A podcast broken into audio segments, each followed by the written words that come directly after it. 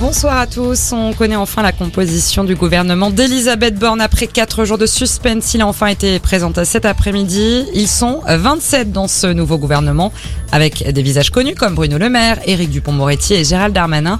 Mais il y a aussi de nombreux nouveaux visages, Manon Bacour. Oui, et le plus inattendu, c'est sans doute le nouveau ministre de l'Éducation nationale, Pape Ndiaye, un universitaire historien spécialiste des États-Unis.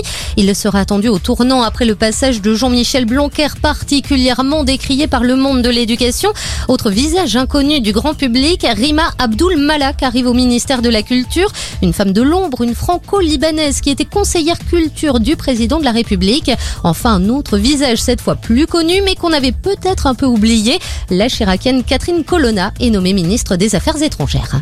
Et le premier rendez-vous pour ce nouveau gouvernement, ce sera lundi matin. Ils seront tous à l'Elysée à 10h pour le premier Conseil des ministres à trois semaines du premier tour des élections législatives.